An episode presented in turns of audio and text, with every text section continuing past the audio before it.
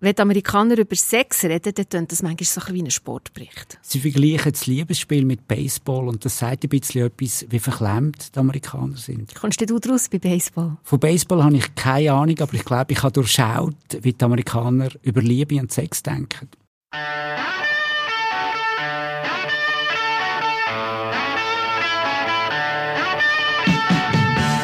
Willkommen bei 1776 im Amerika-Podcast mit dem Peter Hossli. Und mit der Nicoletta Cimino. Heute ist Valentine's Day und heute reden wir über Liebe und Sex. Jetzt könnte man denken, hä, das ist doch überall ungefähr das Gleiche. Also was ist jetzt an dem spezifisch amerikanisch? Habe ich eigentlich bis jetzt gedacht. Und dann hast du mir davon erzählen, dass es in den USA eine ganz eigene Welt hat, was eben so das Daten und Beziehungen angeht. Habe ich nicht gewusst. Die Amerikaner haben wirklich eine ganz andere Vorstellung und vor allem haben sie sehr, sehr klare Regeln, fast wie bei einem Sport, also wo man, wo man einem Regelbuch folgen, wo es klare Wörter gibt, wo man muss Erwartungen erfüllen und das ist schon sehr anders als bei uns in Europa. Also kommen wir mal ganz am Anfang an. Zwei Leute lernen sich kennen. Dann gefallen sie sich und dann sie sich verabreden. Das nennt man ein Date, ein Rendezvous äh, ob jetzt in den USA oder in Europa oder in Lateinamerika oder in China oder wo immer, ich denke, das ist etwa ungefähr das Gleiche, oder? Also ich meine, nur schon das Wort Date, oder? Du kannst nicht einfach ein Rendezvous mit einem Date vergleichen, weil Aha. ein Date, das ist so etwas Spezifisches. Und die Frage ist zuerst mal, wenn, man, wenn sich die beiden treffen, ist es überhaupt ein Date? Weil die Definition von einem Date in den USA ist natürlich, dass beide Absicht haben, dass sie allenfalls miteinander ins Bett gehen. Okay, also erzähl mal, ein Date. Also was, was ist denn ein Date in den USA? Eben, zwei wollen zusammen ins Bett. Nein, das heißt nicht, dass zwei miteinander ins Bett wollen, sondern jemand fragt die andere Person, shall we go on a date? Mhm. Und das ist nicht einfach, gehen wir einen Kaffee trinken, wie wir das da meinen, sondern wenn man auf ein Date geht, geht man einander beschnuppern, man geht einander auschecken, aber man hat im Hinterkopf, dass das etwas nicht ernsthafter sein, sondern dass man mal miteinander ins Bett geht. Also wenn das Wort Date umschwirrt, dann ist das auch verbunden mit Sex. Okay, also gut. Daten heisst eventuell landet man dann im Bett. Aber auf keinen Fall beim ersten Mal, weil Aha. das hat natürlich auch klare Regeln, ähm, bei wie vielten Mal, beim wievielten Date, dass man allenfalls ins Bett geht. Also erzähl mal, was sind die Regeln? Also beim ersten Date sollte man hm. auf keinen Fall miteinander ins Bett. Beim zweiten Date wahrscheinlich auch nicht. Aber beim dritten Date, wenn es dann noch nicht passiert ist, dann ist der eine oder die andere hat dann die Meinung, hm, da besteht kein Interesse. Also beim dritten Date, wenn es dann nicht geklappt hat, dann ist es schwierig. Und beim ersten Date ist es auch ganz wichtig, wer zahlt. Also was jetzt beim Restaurant? Beim Restaurant ja, okay. oder beim Kino. Man kann ja auch ins Kino gehen bei einem Date. Und es ist schon so, dass die Amerikaner sehr traditionell nach wie vor sind, der Mann muss beim ersten Date zahlen. Und wenn er es nicht macht, dann wird es schwierig. Und beim zweiten Date darf die Frau zahlen? Auf jeden Fall. Dann wird es relaxter. Beim zweiten okay. Date darf die Frau zahlen. Und wenn es zum dritten Date geht, dann steigen natürlich die Erwartungen, dass es dann zu Sex kommt. Okay, aber, aber im ersten Date darf man sich zum Beispiel küssen? Jetzt sind wir beim Baseball. Weil auch beim Date hat es natürlich ganz klare Regeln und die hat man übernommen vom Baseball. Baseball ist ein Spiel wie Völkerball, wo man um einen Kreis rennt und dort hat es eine erste Base, eine zweite Base, eine dritte Base und eine vierte Base. Mhm. Und genau so redet man über das Date. Es klingt mega kompliziert. Sorry, wie kompliziert ist denn das? Also gut, es gibt verschiedene Bases, verschiedene Matten beim Völkerball, verschiedene, äh, wie soll man sagen, Räume, wo man sich drin aufhält. Das erinnert mich so ein bisschen an meine Pubertät, oder? Als ich so 14, 15 war, hat man gesagt, ja, also der, der dann unter einem Bulli lässt, das ist etwas ganz Ernstes. Muss ich mir das so vorstellen? Ja, es geht in diese Richtung. Also, erste Base ist, ähm, wir reden miteinander mhm. und wir können einander anlangen, so den Händen, wir können einander ein München geben auf, ähm, auf, auf Backen. Das ist die erste Base. Die zweite Base ist, wir dürfen einander anlangen oberhalb von der Gürtellinie. Mhm. Die dritte Base ist, man kann intim miteinander reden. Das ist ja etwas Wichtiges, dass man quasi auch ein, ein, ein, eine Ebene findet, wo man sich austauschen kann. Und die vierte Base ist, man kann einander anlangen oder was auch immer unterhalb der Gürtellinie. Also die vierte Base ist eigentlich quasi alles inklusiv? Ganz genau. Okay. Und was passiert wenn man die Bases durcheinander bringt? Also wenn man jetzt irgendwie findet, die erste Base, das geht mir ein bisschen zu lang. Also wenn man die Bases durcheinander bringt, dann gibt es nachher bei den Freunden und Freundinnen von den beiden, die sich getroffen haben, gibt es nachher eine Diskussion. Weil Gespräche, wo ähm, die Freunde von denen, die auf einem Date waren, ähm, die handeln dann oft von diesen Bases. Also man fragt dann, how far did you get? Also wie weit bist du gekommen? Bist du zur ersten, zur zweiten, zur dritten oder zur vierten Base gekommen? Und gehst du beim ersten Date schon zur vierten Base, dann wird man je nachdem ein bisschen schräg angeschaut. Mhm. Also ich finde das ein bisschen infantil, ehrlich gesagt. Da müssen doch irgendwie einfach zwei Leute irgendwie einverstanden sein. Da gibt's doch, ist doch total egal. Also wer interessiert das? Das ist doch etwas zwischen zwei Leuten es zeigt vor allem auch, wie verklemmt die Amerikanerinnen und die Amerikaner sind.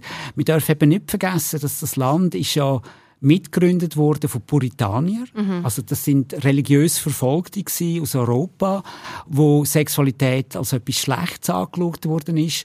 Und das schwingt schon immer noch sehr mit in diesen sehr strikten Regeln, die gelten, wenn es ums Liebesleben geht bei den Amerikanern. Aber kann man dir auch sagen, das ist vor allem bei den Weißen gut gebildeten Amerikaner irgendwie so? Es ist schon ein Thema, wo vor allem die WASPs, also die White Anglo-Saxon Protestants, mitgenommen haben in die Kultur. Aber es tut sich natürlich in vielen Orten von der Kultur widerspiegeln. Also in der Literatur, im Kino, aber auch in der Musik. Mhm. Also gut, jetzt nehmen wir mal an, ähm, die zwei Leute haben die vier Bases irgendwie erfolgreich hinter sich gebracht und haben keine Regeln gebrochen. Das ist offenbar sehr wichtig. Jetzt sind sie also in einer, in einer Beziehung. A relationship oder, oder also auch da gibt es natürlich sehr viele verschiedene Worte, wo man, wo man muss kennen, was damit gemeint ist. Also I've been dating him for a while. Das mhm. heißt, ähm, ich bin ein paar Mal mit ihm ins Kino gegangen, ich bin mit ihm im Restaurant gewesen, wir haben ab und zu Sex gehabt, aber es ist nicht so seriös.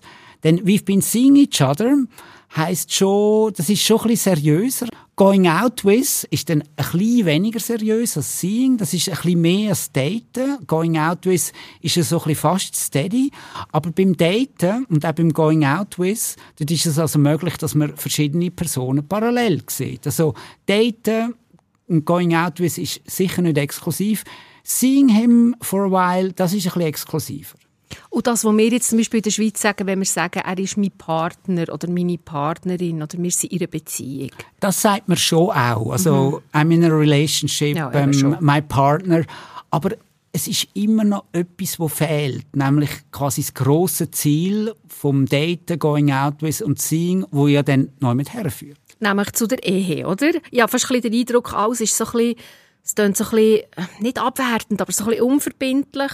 Und irgendwie ist das Endziel von dem Ganzen ist irgendwie eine Ehe. Also, was ich wirklich in der Zeit, wo ich in den USA ähm, festgestellt habe, ist, dass sehr viele Amerikanerinnen und Amerikaner eigentlich erst dann eine Beziehung ernst nehmen, wenn es eine Ehe ist, wenn quasi man vor Gott, das ist ja möglich in den USA, dass ein, ein Priester einem verheiraten oder auf dem Standesamt. Ah, du musst nicht man, beides? Nein, du musst nicht beides. Okay. Also ein, ein, ein von einem Priester gesegnete Ehe gilt auch als Ehe, aber das eigentlich nur die Ehe, eine Beziehung wirklich als etwas Wertvolles anschaut. Also du kannst 50 Jahre mit der gleichen Person sein, aber du bist irgendwie nicht verheiratet und darum ist es wie so ein bisschen weniger ähm, angesehen. Also man fragt sich natürlich dann auch, warum man nicht heiraten. Was stimmt da nicht? Oder? Mhm. Weil ähm, es gibt im, im Unterschied zum Beispiel zu der Schweiz gibt es keinen ähm, steuerlichen Nachteil, wenn man heiratet.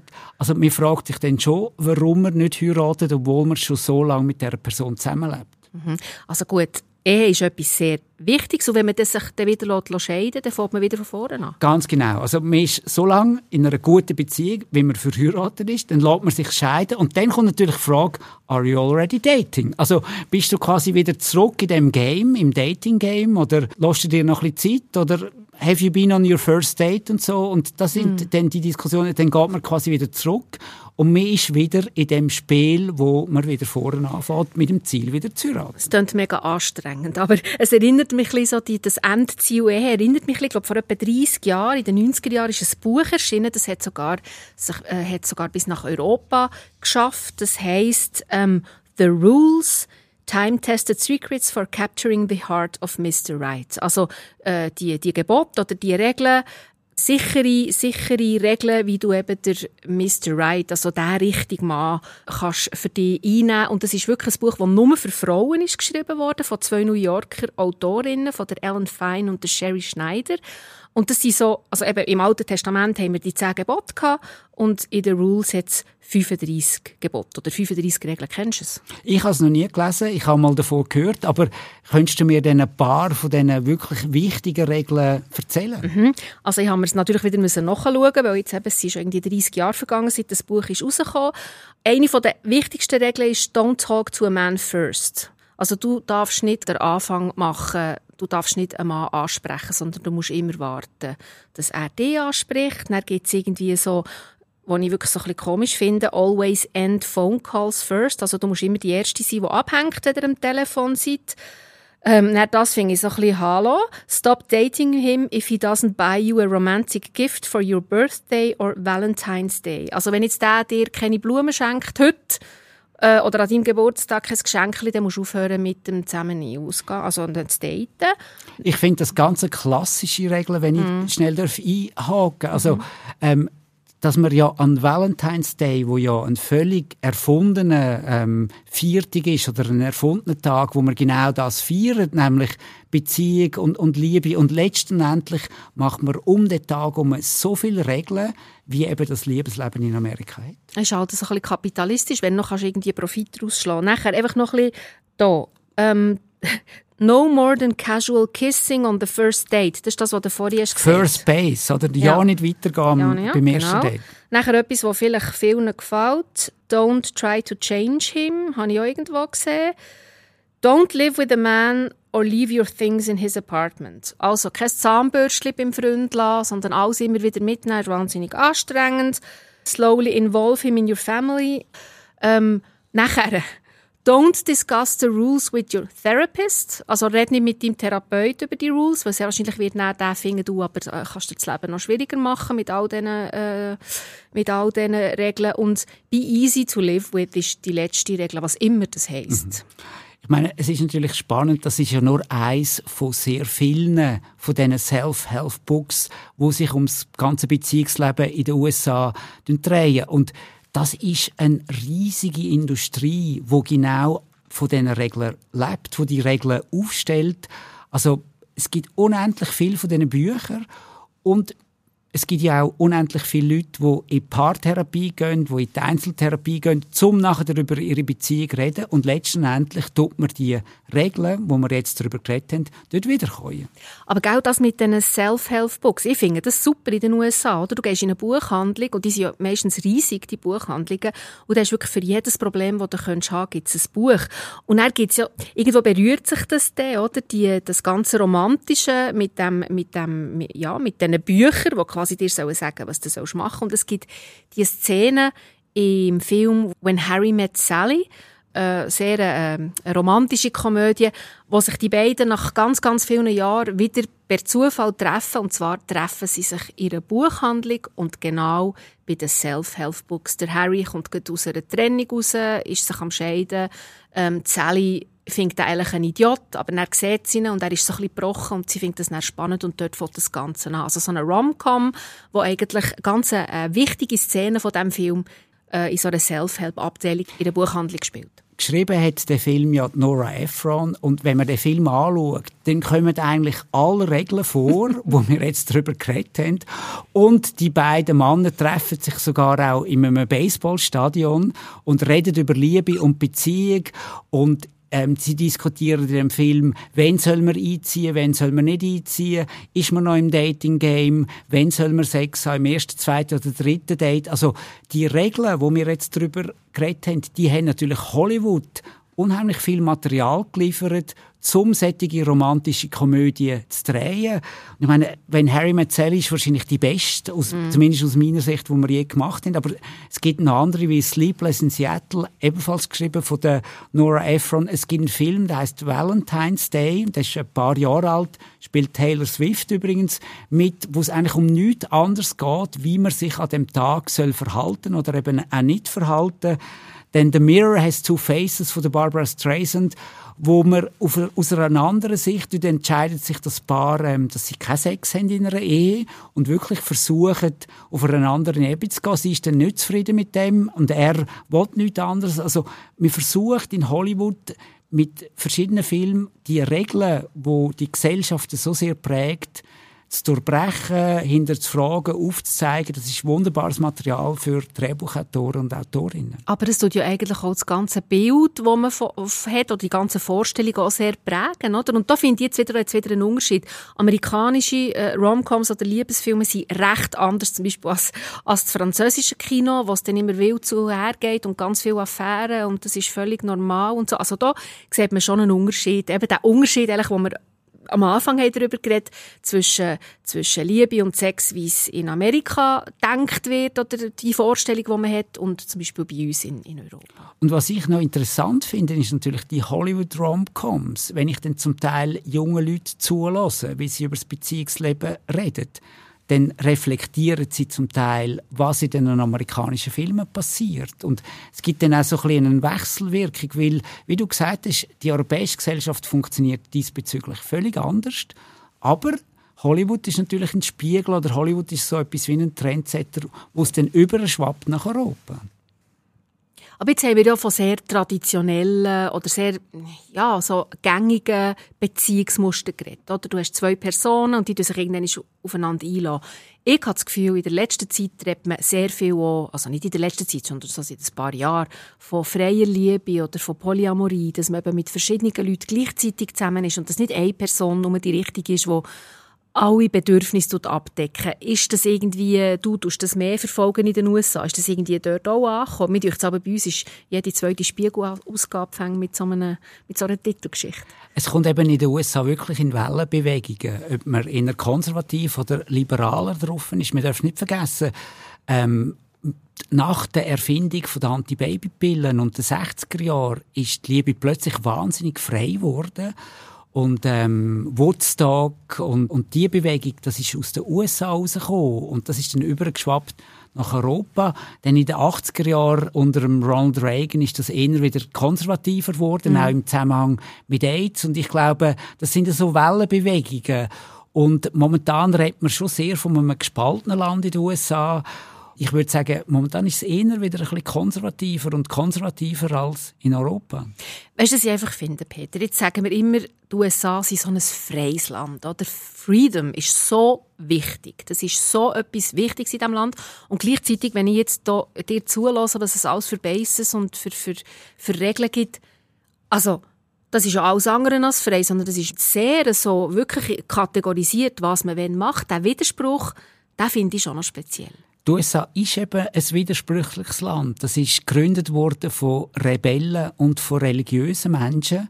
Und der Widerspruch aus dem Land herauszubringen, das ist unmöglich. Das sind wirklich religiös Verfolgte, die das Land gegründet haben und Sättige, die in, die USA gekommen sind und die es haben verändern wollten, die wollten, äh, ein, ein, etwas, etwas Grossartiges schaffen. Und dass diese beiden Gruppen zusammen sind, ist möglich geworden durch die Verfassung, aber die Widersprüche, die bringen wir nicht aus den USA raus. Das ist ein gutes Schlusswort zu dem Valentinstag Widersprüche, wo man nicht ganz herausfindet. Merci vielmals, dass du mir so ein bisschen aufgezeigt hast, wie das funktioniert mit diesen Regeln in den USA. Danke für das Gespräch. Danke dir. Tschüss. Tschüss.